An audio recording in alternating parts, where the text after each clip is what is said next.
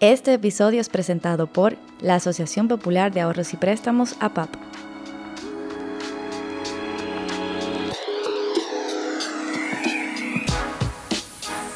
Si yo me pongo a trabajar solo para que me consuman, yo voy a dejar de trabajar. Yo tendría que transformar mi ser, estar dispuesta a hacer cosas que no son de mí para lograr colocarme en un lugar, ¿verdad? De fama, que es lo que se pide ahora, que el artista sea famoso, que el artista tenga los números, tenga los views. Entonces, si no tiene los números, si no tiene los views, la música no es buena. Si no tiene los números, si no tiene los views, la película fue mala. Por favor. Hola amigos y amigas que nos escuchan. En este episodio conversamos con Judy Rodríguez, actriz, cantautora, productora y directora dominicana. Ha sido ampliamente reconocida por sus roles en Cocote, Carpinteros y El Blanco y actualmente inclusión en la música con su nuevo sencillo llamado Mi Bien.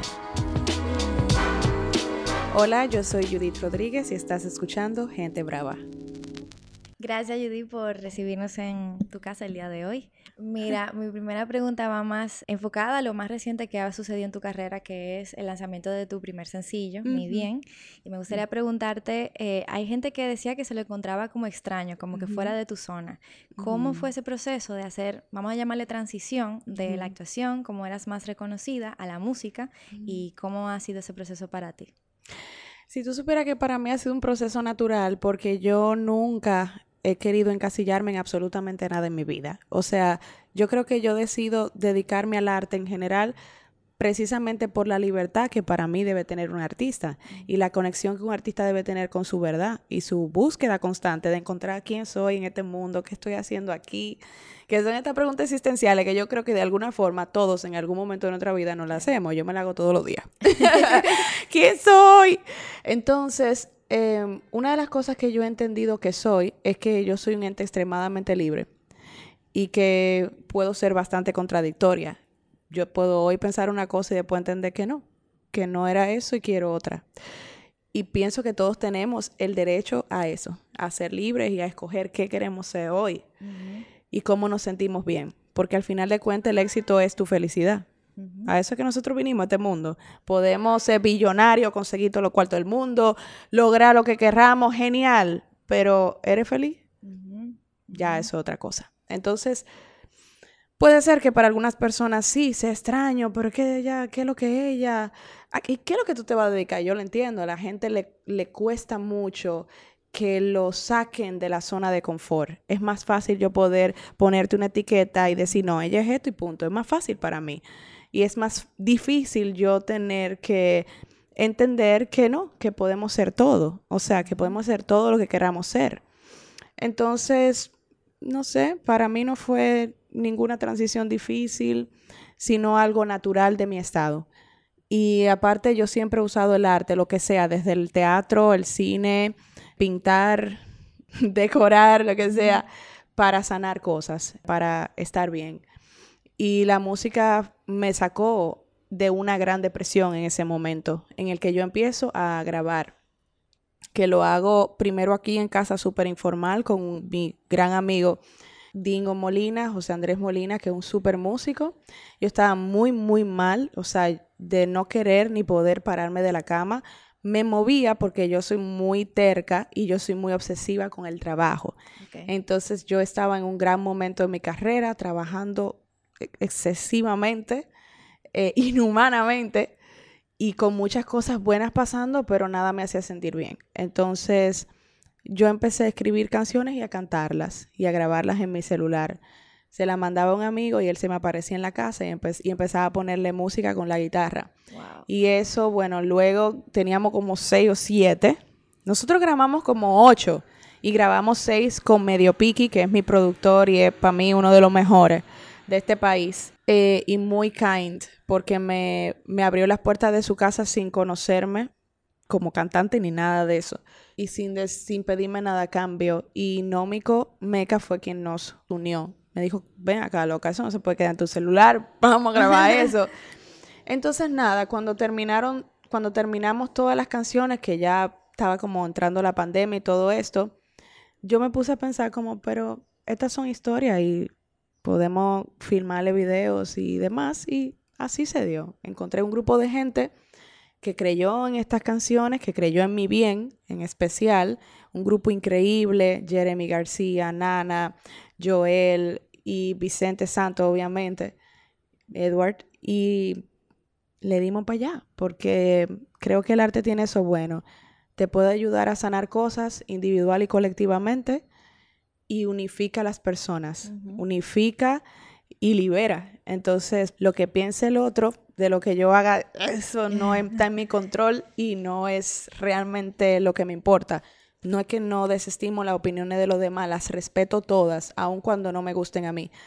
Pero al final de cuentas, lo más importante es cómo yo me sienta y lo que yo necesito y por eso es que mi bien es muy normal en mi vida. O sea, como, ok, esto era lo que tenía que pasar. A la par también lanzaste un manifiesto que me lo encontré súper interesante y muy bonito porque creo que todos deberíamos hacerlo. Como que personalmente, eh, siempre se habla como de las marcas, que el manifiesto, que la visión, pero a nivel personal, que creo que fue bastante personal, dejar plasmado un manifiesto así, de por qué estoy aquí, de, de, qué quiero hacer, cuál es mi propósito, me parece muy bonito. Gracias. Cuéntanos un poquito de ese proceso del manifiesto posible. Sí. Tú sabes que yo tenía un tiempo pensando en muchas de las cosas que están en el manifiesto. Hubo varias páginas que no están. El manifiesto tenía como seis páginas. Yo siempre, yo, yo pienso mucho, yo me voy, yo me voy, y todo yo lo creo muchísimo antes de escribirlo, plasmarlo, escrito entero, total, en mi cabeza. Entonces, antes de yo escribirlo, pues sucedió que yo tenía una situación eh, de salud con mi tiroides, yo soy sobreviviente de cáncer, entonces constantemente yo tengo que estarme chequeando y demás. Y en este último chequeo me salieron varias cosas y lo como que lo que teníamos que entender rápido era la tiroides y un nódulo medio canceroso que estaba por ahí. Entonces tuvieron que hacerme una cirugía de repente y bueno, nada, tuve que callarte, quedarme en silencio por un tiempo, tomarme mi tiempo para recuperarme. Yo soy una persona excesivamente activa. Acotarme, parar, eso es muy difícil, por eso yo tengo que estar, tú estás de vacaciones, o sea, dame terapia mental de que, tranquila niña, que tú estás de vacaciones, y, y, y cogerlo así, ¿no? Entonces, luego de que llego a casa de ese proceso, pues digo, ok, ahora es que yo voy a escribir el manifiesto.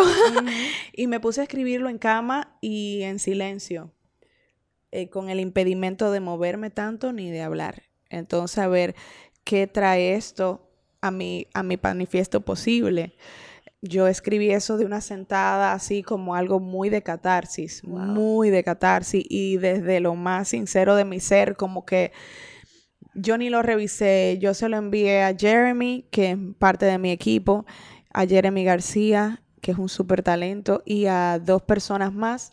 Lo, leyeron y ahí empezamos a crear una página web. Es, una locura porque todo, surge como desde, como dije al principio, desde esta verdad así cruda y radical, sin mucho análisis y, sin pensar como qué van, cómo van a sentir los demás cuando lean esto, fue como muy desde mi alma y eso fue lo que al final compartí. Yo siento que el ser humano sí necesita desahogarse y plasmar lo que siente, como lo quiera plasmar. No tiene que ser ni siquiera a través de la letra, puede ser a través de, de los movimientos, del movimiento, de la conexión con la naturaleza, con la vida, con los demás, pero sí necesitamos ese desahogo. Porque si nosotros pudiéramos desahogar emociones, situaciones, pensamientos, probablemente fuéramos mejor persona. O sea, no estaríamos con esas frustraciones constantes que nos hacen hasta reaccionar feo con los demás o, o ser tan duros con los demás o ser tan críticos con los demás. Yo mm, hay, hubo un cambio en mí hace unos años atrás cuando yo entendí que muchas de las cosas que yo opinaba o decía eran resultado de mis frustraciones. Mm. Entonces yo tenía que trabajarme a mí, porque en verdad todo el mundo tiene su camino. Y ese camino tiene cosas por detrás. Y ese camino tiene mochilas. Y, esas mochilas a veces están llenas de rocas, a veces están llenas de flores, a veces están llenas de fuego y a veces están llenas de ríos. Mm. Y eso solo lo sabe el que lo carga y el que lo vive. Y yo lo pensaba porque yo decía, concha, a veces hay gente tan dura conmigo y si supieran lo que yo vengo cargando, tal vez no lo fueran. Entonces yo lo digo, pero déjame explicarlo yo a mí. Porque si yo cambio mi manera y mis frustraciones y mi dolencia, probablemente yo seré mejor persona para los demás y ese es mi aporte. Claro. Por eso como que creo que surge el manifiesto como con esta decisión que yo tomé radicalmente desde esa situación de la última crisis seria de depresión que me dio para acá, como de de verdad mejorar mi ser. O sea, ser mejor persona, punto. Y que eso se refleje en mi arte y en lo que pueda surgir y en cómo yo puedo impactar positivamente a los demás. Claro, y más compasión eh, con uno mismo, al final eh, termina en más compasión con los demás y un mundo mucho más compasivo también. Totalmente. Eh, qué bonito eso que me cuentas, gracias por tu honestidad y por también hablar de salud mental tan abiertamente, porque creo que todavía vivimos en una sociedad, lamentablemente, que tiene muchos tabúes en cuanto a eso y mucha desinformación. Totalmente. Al final del día, yo digo que ahora mismo la depresión está 2 por 15, cuando quien menos tú te lo esperas, está pasando por una situación de depresión fuerte y como eso es algo que no se nota, pues no necesariamente entendemos o sabemos que esa, esa persona está pasando por una situación. Totalmente. Entonces, sí, más compasión.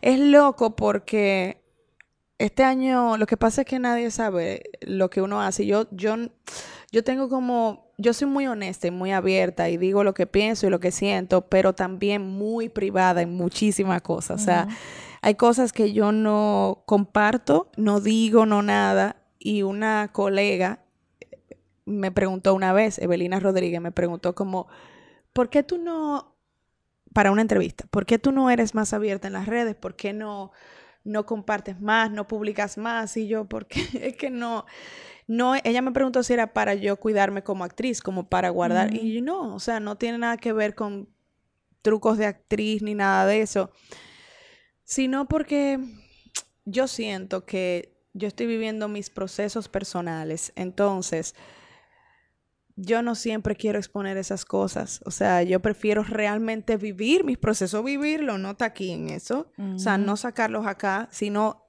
vivirlos y lograr de verdad lo que yo quiero, que es ser mejor como persona. Entonces, si yo estoy ocupada todo el tiempo con esto, no va a pasar. Lo que yo puedo compartir lo hago, lo que me sale del ser lo hago porque tal vez sí pueda ayudar a otros realmente. Eh, a nosotros se nos olvida mucho eso, como que sí es bueno ayudar y de verdad uno no sabe a quién uno está impactando en, eh, en la vida. Este año ha sido muy activo, pero al mismo tiempo yo he tenido muchísimas situaciones de salud. Yo tengo un año entero bregando con salud. Lo que pasa es que nadie lo sabe ni se da cuenta. Porque sí hay mucho trabajo y he tratado como de sacar fuerzas físicas, físicamente, porque emocionalmente están ahí, estoy bien, pero físicamente como fuerza para darle, ¿no? Para en medio de todo eso hacer ese media tour de la canción y darle con todo ser mamá y estar activa y presente en la vida de mi hija y que ella me sienta que ella es parte, que ella es importante y, todo, ¿no? O sea, criar es súper difícil. Eh, pero yo quiero hacerlo bien y quiero estar con ella y quiero que ella sea todo lo que ella puede ser y más, mucho más que yo. Pero ha sido un año como que tal vez yo, yo hubiera querido hacer mucho más y hubiera querido hacer muchas cosas más, pero por más. Sí, es que por eso te digo que es muy raro como el otro lo ve, porque yo lo veo como que conchale y no hice esto y esto y esto, pero en verdad eh, si me siento a pensarlo, sí ha sido un año muy activo y muy poderoso y muy lindo porque logré mi, mi objetivo que era crecer. O sea, independientemente de todo lo demás. Y estoy sumamente agradecida porque han pasado cosas increíbles que yo no me esperaba que pasaran. Yo ciertamente no tengo el nivel de exposición que tú tienes y sí comparto algunas cosas de mi vida personal, pero mm, a veces siento la presión de que como profesional y parte de esta generación que ah. ve las redes sociales tan importante en el día a día, en qué momento estoy creando y estoy trabajando y en qué momento estoy comunicando que estoy creando y que estoy trabajando. ¿Cómo manejas tú esa presión parte de varias industrias del arte, de la música, del cine? De la producción, en el cual no es que te obligan, pero que se siente esa necesidad como de decir en qué tú estás. Un poco sí te obligan. Yo siento, eso siento yo, te hablo desde mí. Yo soy muy nueva en la música, o sea, todavía no puedo decir soy de la música. Yo estoy haciendo música porque me gusta, porque quiero, pero lo que es la industria de la música me di cuenta que es otra cosa a como yo pensaba que era anteriormente. O sea, ahora el artista por obligación tiene que tener, por ejemplo, TikTok. Esa no es mi onda. Yo estoy como tratando, viendo, pero es que no es mi onda.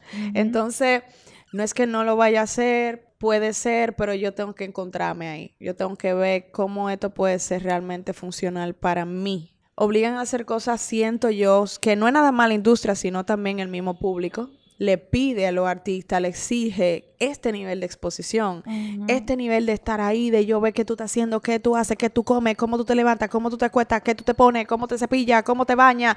Dios mío, no. O sea, it's too much. Yo soy fan del misterio que había antes. Y yo lo dije una vez como mielquina. Y la gente pensó que era una tiradera a los artistas y no lo es. En verdad, es el público. O sea, el público te pide mucho más de lo que el artista para mí debería estar dando. Porque si yo lo que soy es cantante y compositora, hablando en términos general, no, no de mí. Sí. Eso es lo que yo tengo que hacer cantar y componer y hacerlo súper bien. Yo no tengo que estar obligada a hacer un tutorial de maquillaje, ni hacer un tutorial de cómo me depilo, ni hacer un bailecito, ni hacer un twerking porque tú quieres verme meneando la nalga. O sea, está bien, no es que estoy en contra, porque cuando yo quiero bailar con mi hija, yo me paro y me grabo a bailar con mi hija, porque quiero y me gusta. Pero no que yo tengo que publicar a las 2 de la tarde, todos los días, un videíto para que tú me dé like porque la gente lo quiere, lo necesita para yo consumirte y por eso voy a ir a escuchar tu música. No es para mí. Nunca he podido hacer lo que hace el grupo. No es una locura mía mental que yo tal vez tengo que trabajarme yo y que la que está loca soy yo. Pero de verdad me causa una ansiedad horrorosa honestamente te lo digo, literal, hasta los sobacos me sudan, o sea, me causa una ansiedad tan grande que yo no lo puedo hacer. No me sale. Porque sé que lo están haciendo mil gente más. Entonces, como Dios mío, ¿dónde está mi autenticidad? Judy, no estoy diciendo de los demás. Yo me gozo. Estamos haciendo juicio de valor. Para nada. Yo me gozo y consumo a muchis, muchísimo video y muchísimas TikToks y muchísimo baile y me los aprendo. Lo que pasa es que no los subo de gente que yo admiro y sigo. Ahora, hay carreras que son las que a mí me gustan como modelo para yo ser. A mí me encanta Adele y lo que ella hace en sus redes. A mí me encanta la misma Lady Gaga. A mí me encanta Beyoncé y lo que ella hace en sus redes. Frank Ocean casi no tiene nada en sus redes, pero él, yo lo amo y consumo su música y Dios mío. ¿Entiendes? Como que yo tengo otros modelos a seguir. Lo mismo con las actrices y con los actores. O sea, hay actrices y actores que yo sigo que para mí están too much. O sea, están muy expuestos para lo que me gustaría. Y me le quita la, el misterio que, me, que a mí me sube en los actores y actrices. Y hay otros que tienen sus redes, pero no se hiperexponen y yo sigo amándolos. Porque cuando los veo en la pantalla, veo su rango total el que nunca he visto ni siquiera en, nada, en ni en una foto. Entonces, a mí, a mí, a mí particularmente, tanto como artista como como espectadora, eso me llena. No es que lo otro no me guste. Me parece genial y admiro al quien lo hace porque yo no lo puedo hacer. Lo admiro de verdad pero mi forma de cómo a mí me gustaría y cómo me gusta llevar mi carrera es muy distinta y no es que no lo estoy en contra y cuando lo quiera hacer lo voy a hacer. Estás escuchando Gente Brava. Vámonos más allá de las redes y de igual forma la industria de la música, y es un tema que he hablado en otros episodios, pero también con gente cercana, es un tanto cruel porque quitando el tema de las redes sociales y las plataformas, óyeme, un artista, un cantante que no guste una sola canción, le pedimos canciones, canciones, canciones, canciones. O sea, ¿a qué nivel? Y me gustaría saber tu opinión. Totalmente. Solamente trabajar es publicar, entonces, que eso es una frase que robé de Vicente García, lo decía en, una entrevista. Trabajar no solamente publicar, entonces... Vicente es un gran ejemplo de... exacto. Al músico le exigimos que esté publicando, publicando canciones que semanal, mensual, y hay gente que está montada en ese tren. Pero me gustaría saber tu opinión también en ese sentido. Yo no solo agregaría a la industria como cruel, también al público. Mm. O sea, tengo que decirlo, que nosotros a veces como público no estamos viendo que el crear es un proceso duro, difícil y costoso económicamente. Hay dos cosas. Si hablo de la música y después te voy a decir algo del cine. Acuérdamelo. Sí. Con la música, nosotros estamos esperando siempre más, como que si fuéramos, como si de esto fuera un fast food. Nosotros queremos un fast food, pero que sea bueno. Yo quiero una cosa que tú me des más y más, pero buena. Porque si tú me la tiras mala, yo te voy a acabar. Tú lo puedes jurar. Yo te puedo tener ahí arriba. Yo siempre hago la metáfora de la piñata. ¿Y por qué yo no puedo hacer eso? La piñata todo el mundo la desea en los cumpleaños. Todos los niños quieren esa piñata que está llena de dulce y añoran esa piñata y la piñata es lo máximo y es la atracción del cumpleaños. Todo el mundo coge su palo con la piñata y te estamos viendo piñata y te estamos gozando y el cumpleaños te estamos bailando y te caemos a palo y te quitamos todos tus caramelos y después te botamos al zafacón. Esa para mí es la metáfora de lo que la industria a veces hace y el público mismo con los artistas yo te tengo ahí arriba, yo te valoro, yo te quiero, tú me das, tú me das, tú me das. Cuando ya yo saco todo lo que yo necesitaba de ti, yo te boto la basura. Porque tú te expusiste ahí, cual piñata, y todo el mundo cogió el palo y te cayó al palo. Y cuando ya todo el mundo te cogió todo tu, tu caramelito, que son tu fuerza creativa, tu energía, lo que tú tienes para dar, tu creación, tu arte, ya yo te desecho porque la sociedad está en eso, en next, what's next, qué es lo que sigue.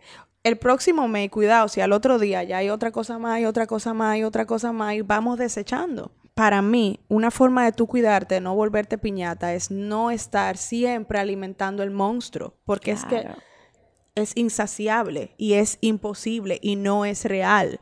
Y llegará un punto en que tú algo de ti vas a tener que sacrificar.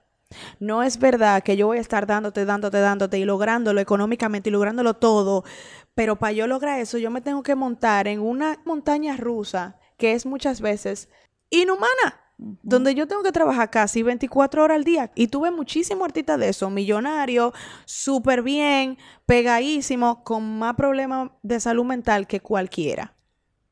Con cuatro psicólogos, diez mentores, un coach de cada cosa. Es verdad. Eso es verdad, lamentablemente. Es verdad. Ciertamente, búscate esos documentales y chequeate como muchos artistas están. Muchos grandes artistas que terminan suicidándose o adictos a. ¿Y la gente qué hace? Bye. ¿Qué pasa contigo? Claro. Y luego, ¿qué pasa contigo cuando tú ves que ya tú no eres relevante para nadie? Yo no estoy dispuesta a eso. Yo entendí que yo famosa no voy a ser. Ahora feliz sí. Y yo entendí que yo tengo mi público.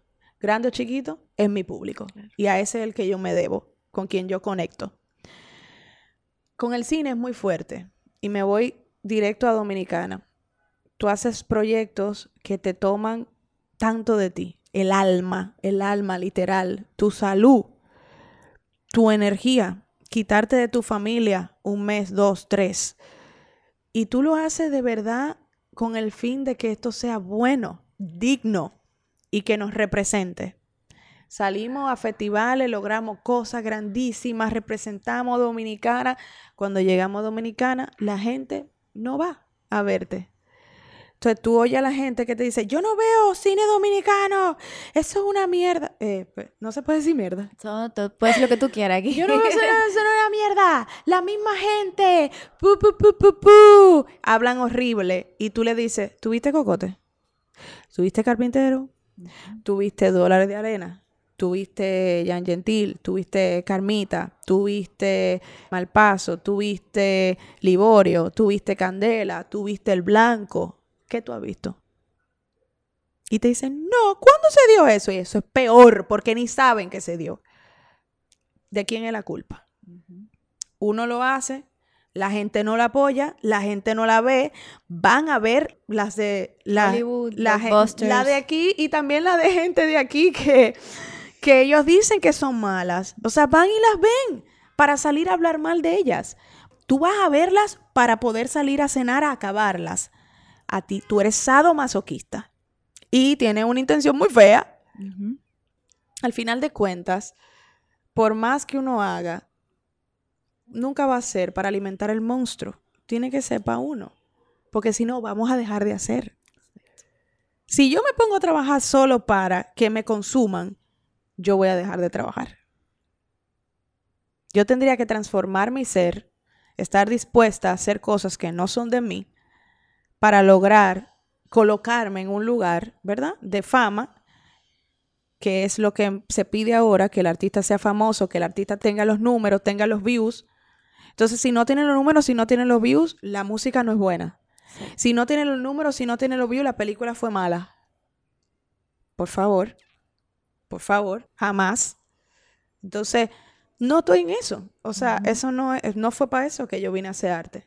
Y me cuestiono el resultado de el que crea con eso en mente, en todos los sentidos, no solamente arte, mucha sino gente que lo hace y lo podemos, hay que entenderlo también. No, es que hay que entender al artista que lo hace así, porque al final de cuentas también de esto es que nosotros subsistimos. Mm. De aquí que se saque el dinero para esta casa, para comer, para mi hija, para yo lo puedo entender. Es fuerte.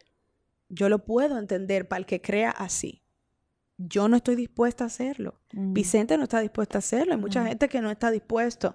Y por eso somos los que no, los que no estamos allá. Sin embargo, tú te sientas a leer biografía y currículum de muchísima de esta gente que he mencionado y tú dices, Dios mío, pero esta gente son unos monstruos. O en cualquier otra parte del mundo fuéramos royalty, la realeza. Por eso hablo del el público también. No era mala industria.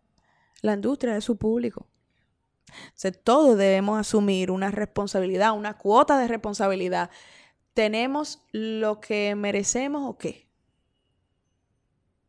¿Cuál es mi cuota de responsabilidad? Porque aquí se haga muy poco cine de buena factura artística.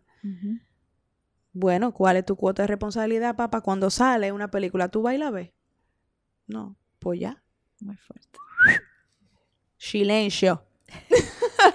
o sea, en buena onda lo digo, porque en verdad es fuerte. Sí, pero un muy buen punto. Yo no nunca lo había pensado así. Como que, ¿cuál es la cuota de responsabilidad que nosotros tenemos como público que consume a esos artistas también?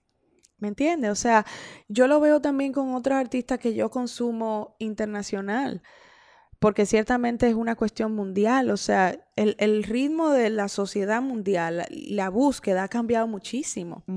La política está cambiando todo, o sea, el mundo está dirigiéndose hacia, hacia otro camino. Y el arte es el reflejo de cómo está el mundo de hoy. Claro. La música que más se consume es el reflejo de cómo está la sociedad de hoy, el reflejo de lo que hoy somos.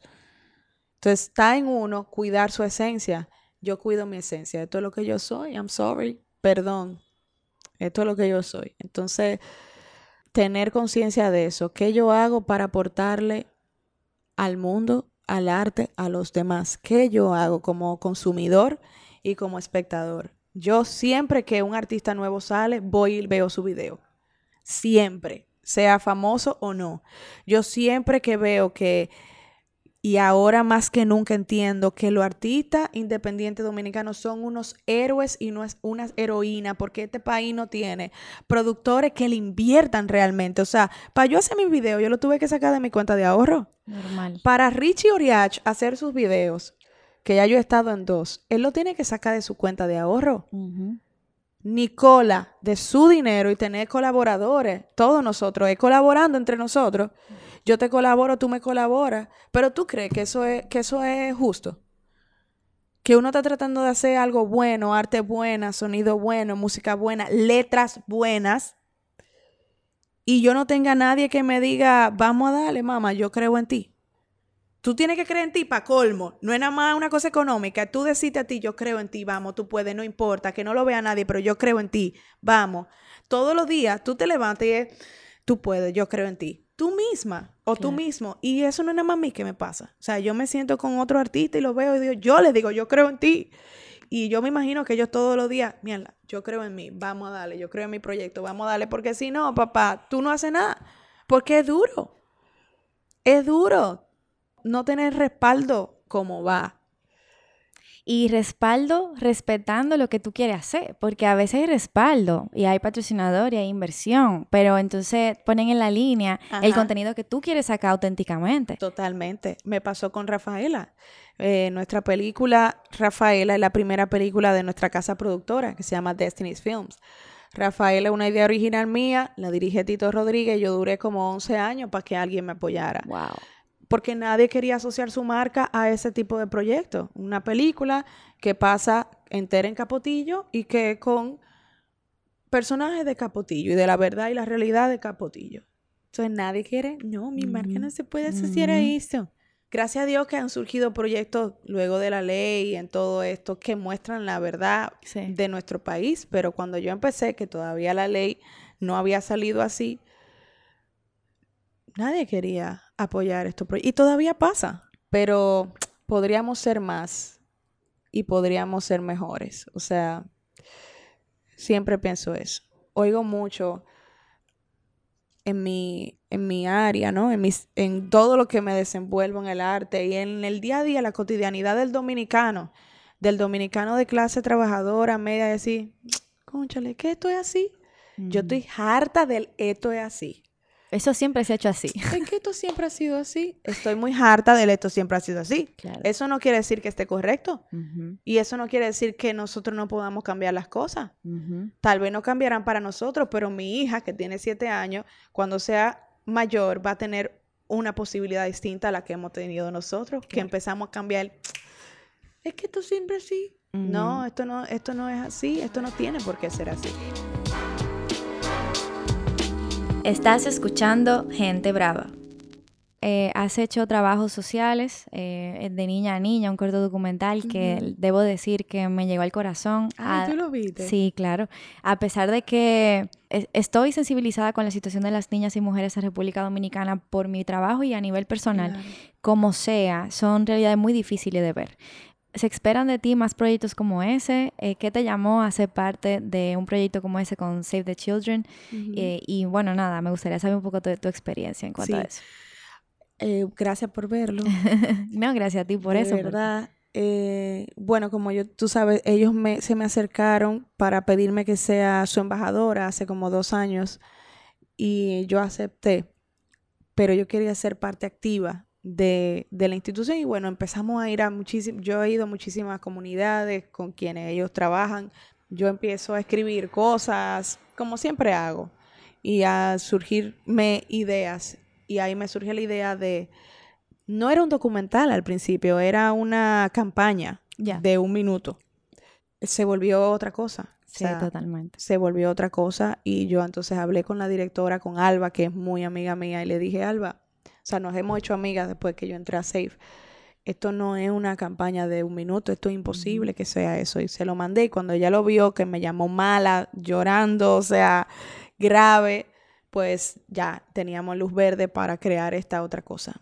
Y de ahí surge, surge de niña a niña. Pienso cada vez más que estamos en una burbuja tan grande y que se nos olvida a nosotros como que salir de nuestra burbuja, que la entiendo porque todos tenemos issues, todos tenemos problemas, o sea, el día a día aquí no es fácil, ¿no? Claro. Y todos estamos tratando de vivir y de sobrevivir. Pero las veo y siento que tienen tan poca tan pocas herramientas para lograr un simple sueño. Y veo a mi hija y nos veo a nosotras que independientemente de que yo vengo de, una familia pobre, pero tuve el privilegio de la educación, entonces yo soy privilegiada. Claro. Y para colmo, no tienen voz. Esas niñas están afuereadas completamente de la sociedad. Voz ni voto. El cambio debe venir de un sistema que se revolucione completamente. Pero que ese sistema se revolucione necesita de un pueblo que lo pida, que lo exija, que lo empuje, que luche por eso. Yo hago yo lo que puedo, porque me hace sentir bien. Yo le estoy dando esa herencia a mi hija para que mi hija también lo haga, para que mi hija se movilice por las demás y para que las mujeres en Dominicana tengamos verdaderamente un cambio. Nosotras nunca vamos a lograr equidad ni igualdad si nosotras primero no nos unificamos.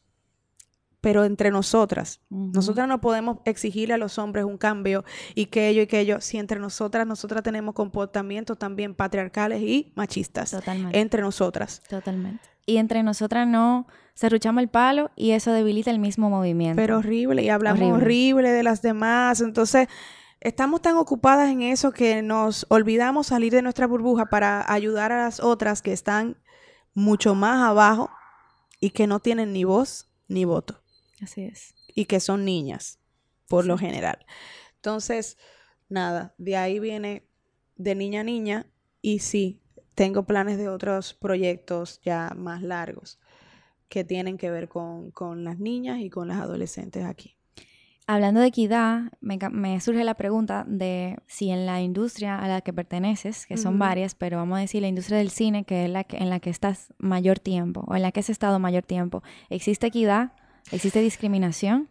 Yo creo que nosotros vivimos en una sociedad total de mucho clasismo y de mucha discriminación. O sea, en general, entre nosotros. Eso se refleja directamente en nuestras industrias. O sea, muchas veces nosotros estamos señalando a los políticos y, y muchos comportamientos que hay en nuestro sistema político están también en nuestras industrias. Claro. Por completo. O sea, en el tema de la mujer, Ahora hay más historias que están surgiendo con protagonistas femeninas, contando la historia desde la mirada de la mujer. Nos falta para mí un largo trecho, pero por lo menos están surgiendo voces y están surgiendo miradas y hay búsqueda, no solamente de mujeres contando historias de mujeres, de hombres también contando historias de, de mujeres. En mi caso particular, yo he tenido como el privilegio de que he estado en muchos de estos proyectos en donde la prota es mujer y se está contando la historia de mujer desde una mirada femenina. Pero yo siento que todavía nos falta un camino largo. Y por eso te digo, no es nada más el cambio en los hombres. Hay un trabajo muy grande que tenemos que hacer entre nosotras como comunidad. Yo esa vaina de, no, que la competencia es sana, mira, no joda. La competencia realmente en un país tercermundista no es sana nunca. En un país subdesarrollado jamás la competencia va a ser sana porque no hay igualdad de oportunidades, porque no todas estamos protagonizando, no todas estamos constantemente trabajando, no todas estamos eh, teniendo chance de demostrar lo que somos, lo que hacemos, lo que somos capaces de hacer o de crear. Entonces, en un país así, donde no todas tenemos la misma oportunidad, jamás la competencia va a ser sana, todo lo contrario. Yo me voy a sentir mal si yo veo que tú protagonizas una película una tras de la otra y yo ni un secundario. Claro. Claro que me voy a sentir mal. Y voy a direccionar lo mal que me siento a ti. Entonces nos volvemos súper duras con la compañera y con la colega que no tiene la culpa de lo que tú no has podido lograr porque esto es parte de un fucking sistema. Para mí las alianzas, una alianza es otra cosa yo te veo a ti como una aliada. Tú estás aquí hoy entrevistándome y yo estoy aquí sentada sacando el tiempo para ti porque yo creo en ti y yo quiero que a ti te vaya bien y yo quiero contribuir a tu podcast.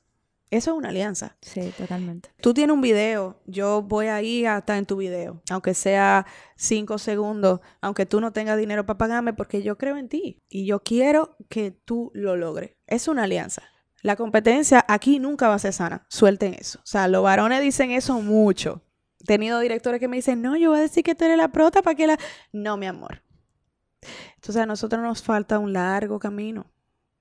Estamos peleando por nuestro derecho desde los 60. Es una vaina del sistema. O sea, hay que cambiar. Y al sistema le conviene la separación del movimiento. Amores, claro. ¿Por qué tú crees que no hay más presidentas? Aquí nunca ha habido una. Divide y conquistarás. Exacto. Divide y conquistarás. Entonces yo tengo mucho problema en el sentido de aceptar cosas del sistema. Yo quiero otra cosa, porque yo tengo una hija. Si tal vez no tuviera una hija, quién sabe. ¿Cómo ha sido la maternidad para ti? Un camino de mucho aprendizaje.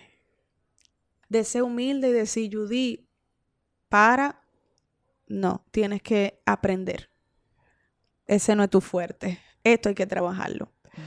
Devolver completamente a mi estado de humanidad. De entender que todo es todo y nada es nada. Mi hija realmente es mi felicidad. Full. O sea, la razón por la cual yo decido que yo me tengo que curar emocionalmente eh, fue por mi hija. Por completo. Creo que, yo creo que yo entendí lo importante que es el amor propio, que yo no, uno hace tantas cosas eh, en la vida como para lograr esta es mi meta, la voy a lograr. Yo voy a ser alguien en la vida. Mi misión, yo voy a ser alguien en la vida si logro esto. Si logro tal premio, si logro tal... Tu valor no puede venir de la validación de nada externo que no sea tu validación propia. Y si tú no te amas full, tú nunca vas a poder amar sanamente a otro ser humano. Mi hija no me pidió traerla al mundo. Ella no me dijo, Judy, tráeme. No, yo la traje. Entonces yo tengo una responsabilidad enorme con ella y para yo poderla criar bien, yo tuve que pararme y durar todo este tiempo trabajándome, trabajando mi estado psicoemocional, mi amor propio, que en verdad no lo tenía. No lo tenía. Trabajar mi, todos mis traumas, todos mis dolores, que yo siempre me había refugiado en el arte, pero es que mi hija no tiene que ver con arte ni nada de eso. ¿Qué es eso? Yo decido quererme como yo soy, yo decido sanar, yo decido mejorar, yo decido trabajarme, yo decido no dejarme caer en esta cama, yo decido pararme. Y yo tengo a una niña que todos los días me dice que me ama, que me agarra de la mano, que me dice que yo soy una madre mejor del mundo. Entonces, yo estaba ciega, yo estaba viendo otra cosa. Cuando yo tenía algo aquí al lado mío, que es lo único que yo necesito. Mi hija ha sido mi gran salvación y mi gran escuela. Y me ha enseñado sobre todas las cosas que todavía a mí me falta mucho por trabajar. Es imposible yo dejarme llevar del ego. Yo soy un ser diferente a partir de, de Maya. ¿Cómo quisiera ser recordada? a nivel de legado, eh, tienes una hija, me imagino que... el diablo. Me mataron y todo. Mi amor, yo estoy asustada. Cuidado si mañana es mi funeral y yo no lo sé. Ay, el y ustedes vinieron dije que de last interview. No. Her last words. Sus últimas palabras. Yo no sé de verdad ahora mismo cómo yo quisiera ser recordada porque... Válido también, ¿eh? De verdad, o sea yo no quiero irme en una de que, teoría, no, yo quisiera ser recordada como una mujer fuerte que luchó. No, o sea, yo creo que todas las mujeres estamos luchando. Sí. yo quisiera ser recordada como una buena persona. O sea, me gustaría que mi hija por lo menos sepa que he tratado, o sea, estoy haciendo lo mejor que puedo con lo que tengo, con las herramientas que tengo aprendiendo día a día, como estamos todos, ¿no? O sea, quisiera como que dejarle algo a nuestra industria, que las cosas que yo haga o he ido haciendo le dejen algo a otras generaciones, a estos estudiantes que están ahora en proceso de formarse y a los que vienen atrás. Muchas de las cosas que yo sé que yo estoy haciendo a nivel como artista, como actriz, como creadora, pues tal vez que le funcionen a otras personas, que le sirvan de algo como modelo, como idea. Mira, ella fue creando por aquí, yo, ah, pues yo me puedo ir por aquí también. Como alguien que le gustaba compartir sus conocimientos, o sea, dar, pero sí como alguien que trató de ser una buena persona y y de dejarle algo a los demás y aportar activamente realmente a los demás, no nada más para mi beneficio ni mi bien personal, porque nos podemos ir en esa también. Yo puedo tener un objetivo que es ser la más, la mejor, la más grande siempre, y cuando tú tienes un objetivo tan individualista, tú, tú haces lo que tengas que hacer. Si hay que meter pie, metemos. Si hay que empujar, empujamos. Si hay que quitar, quitamos. No recomiendo a nadie, no hablo de nadie bien. Y eso eso no soy yo. El, cómo importa. Exacto. Y también yo creo mucho en la colectividad. Yo creo mucho en la colectividad. A veces no me gustaría, a veces más de la cuenta, pero yo sí creo en que no sirve de nada yo sola estar bien cuando todas las demás no lo están. En otros episodios, otros artistas, eh, músicos, eh, otros actores como Vicente, se han referido al proceso creativo y a la creación relacionándolo más bien o relacionándola con la espiritualidad. ¿Tú crees en esa conexión espiritual entre el arte? Tu proceso como actriz, por ejemplo, estás creando un personaje, lo estás ensayando o una canción o lo que sea, o estás dirigiendo, produciendo, que hay una conexión con la divinidad. Totalmente. Eh, Vicente y yo tenemos mucho eso en común. Y yo creo que eso hace que cuando tú te presentas en algún lugar, cuando tú te paras en cualquier escenario, set, realización de un videoclip o lo que sea, haya algo más difícil de describir. Mm. O sea, cuando tú mezclas la espiritualidad, que es la energía, con la psicología, con lo psicomágico, psicoemocional, más lo físico, es una experiencia más allá del cuerpo. Y eso siempre ha sido parte de mi proceso creativo, siempre. Y todos tenemos nuestros rituales. O sea, los que hacemos eso, tenemos nuestros rituales para llegar ahí. Porque, como le dije al principio, muchos de nosotros hacemos arte para sanar cosas. Lo que pasa es que nosotros no hablamos de eso, ni decimos qué es lo que estamos sanando. Si tú estás sanando algo, lo espiritual nunca se va a quedar fuera. Mira, antes de empezar, por ejemplo, una función que a mí me da mucho ataque de pánico, de verdad, el teatro, en mi caso particular, yo, mi mantra es un Padre Nuestro. Yo rezo como 28. Antes de, entrar, literal, yo siempre les monto una música a mis personajes. Cada personaje mío tiene una banda sonora particular. Y con esa banda sonora y con ese espacio que yo le creo, esa atmósfera, que le llevo cosas muchas veces de ancestros, pues yo me dejo danzar a un ritmo, a un nivel que va conectado con esa música, con ese espacio, con esos olores, con mis ancestros, para que suba y salir.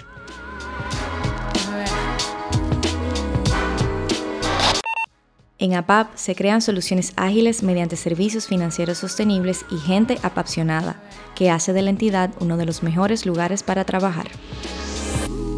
Para terminar, Judy, ¿qué consejo le darías a mujeres, hombres, eh, artistas en in the making que quieran eh, seguir su pasión, eh, así como la has seguido tú, porque percibo que eres una persona muy apasionada con todo lo que haces? Gracias. ¿Qué consejo le daría a esa persona que no se atreven o que ya saben lo que quieren hacer, pero por alguna razón están medio perdidos o algo así? Primero, ten fe en ti tienes que creer en ti absolutamente, porque si no vas a tirar la toalla de una vez. Y además, si tú no crees en ti, nunca va a ser posible salir, sacar, sacar tu música, sacar tu obra de teatro, sacar tu proyecto. Creer en ti, tener fe, rodearse de un equipo bueno que también crea en ti. Mm. Ese equipo tiene que creer en ti más o igual que tú. Para los días que tú te down, que tú no crees en ti, esa gente te diga, párate de ahí, que tú eres dura, que tú eres duro y tú puedes cuidar mucho tu esencia. Yo siento que podemos fácilmente desviarnos y convertirnos en otro artista que no es nuestro artista. Y es importante tú mantener tu identidad, la tuya. La tuya es importante. En mi caso particular, que también dirijo, no quiero clones. Tú eres tu marca. Trabaja tu marca. Profundiza en tu verdad. Profundiza en tu verdad, la tuya, que no es colectiva, es tuya, es individual, eso es importante en ese sentido. Y constantemente profundiza en ti, o sea, busca tus capas, busca tus capas porque eso va a alimentar el arte que tú decidas hacer, desde la pintura, escultura y demás, el je ne sais quoi que debe tener el artista. Eso básicamente son algunas de las cosas que yo creo que que deberían los artistas cuidar. Sobre todo el tema de la identidad, porque es muy fácil como que perderse y no tener miedo. Y aunque tú tengas miedo, tírate, lánzate con miedo, pero lánzate. O sea, que el miedo no te detenga ni te paralice. Todos tenemos miedo. Hasta los que no parecen que tienen miedo, tienen miedo. O sea, eso no es nada anormal. Pero aún así, la diferencia es que los que tienen miedo y lo logran es porque decidieron lanzarse al vacío. Todos nos estamos lanzando al vacío. No sabemos dónde vamos a caer. Si va a funcionar o no va a funcionar. Pero hay que lanzarse para saber a dónde vamos a caer. Ah, y de cuidar siempre, toda la vida, tu niño y tu niña interior. Uf, buen consejo. Tú tienes que cuidar a tu niño y tu niña interior, porque va a llegar un momento de mucho éxito, por ejemplo, de mucha gente alrededor, de mucho trabajo, de muchas llamadas, y eso succiona mucha energía y energía vital. Pero si tú mantienes tu niño interior vivo, tu niña interior viva, dispuesta a jugar, tú nunca te vas a cansar de esto. Y tú vas a estar tú bien y sano. O sea, saca tiempo para ti, porque a partir de tu niña y tu niño interior, tú vas a crear cosas auténticas y honestas. No hay nada más auténtico, más honesto y más real y puro que un niño y una niña. Y a partir de ahí sale lo mejor de un artista. Entonces, cuídalo, saca el tiempo para, para ti, para, para tener citas contigo, contigo misma o contigo mismo, para estar en silencio contigo, con tu ser, porque eso alimenta tu arte y jugar, ese, esa palabra jugar se nos olvida, creo, en el, en el trayecto profesional. Claro. Y a veces no nos queremos arriesgar, no queremos quedar en la zona cómoda en lo que está funcionando ahora y se nos olvida esa parte, ese humor, esa gracia. Totalmente, constantemente. Muchísimas gracias, Judy, por tu tiempo. Gracias por recibirnos. Estamos muy contentos de que vinimos y lo pudimos hacer. ha sido una conversación muy bonita para nosotros. Gracias, y para mí también. Muy buena entrevista, tú eres excelente. Ay, Dios, gracias. Gracias por investigar, eso es muy importante. La gente no investiga a veces y es muy lindo cuando uno cuando te hacen la pregunta correcta que tú puedes, ah, wow, niña, y yo. Eh, y eso es bueno. Así que muchas gracias y le deseo muchísimo éxito. Gracias. Que ustedes sigan haciendo esto y que crezca, crezca, crezcan y más gente vengan y lo oigan y ustedes inspiren a otra gente más también. Gracias. Que así sea.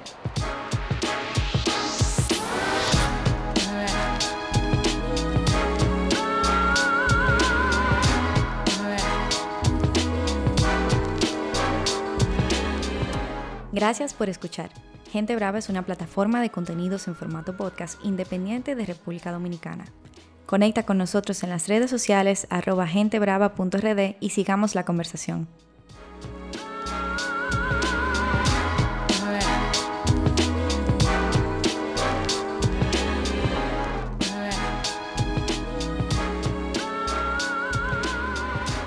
Este episodio fue presentado por la Asociación Popular de Ahorros y Préstamos, APAP.